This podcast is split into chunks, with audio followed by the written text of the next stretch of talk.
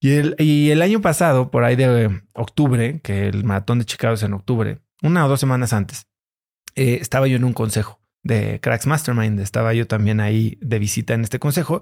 Y uno de los miembros eh, era corredor antes de la pandemia, se rompió el tobillo en la pandemia, la pasó muy mal con la recuperación, obviamente dejó de correr. Su empresa en la pandemia, pues la pasó difícil.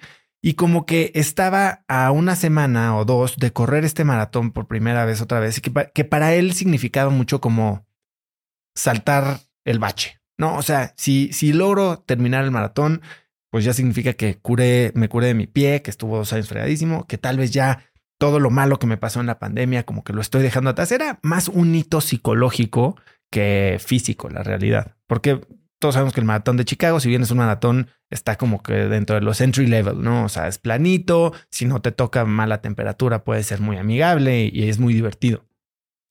Y entonces estaba bien nervioso y me decía, me lo estoy pasando muy mal, estoy muy presionado, siento que no voy a poder terminar el maratón eh, y, con, una, con un estrés que verdaderamente lo estaba sufriendo. Y en ese momento, como es muy fácil a veces desde afuera ver más objetivamente la cosa, le dije, a ver, ¿quieres ganar el maratón?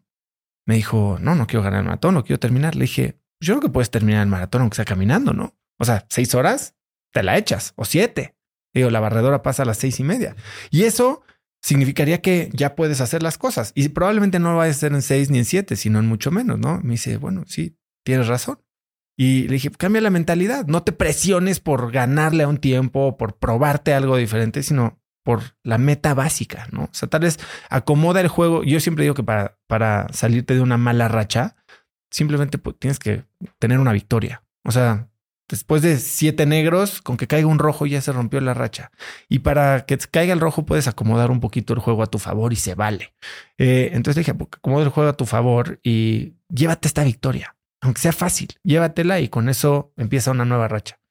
Y ya, ya fue.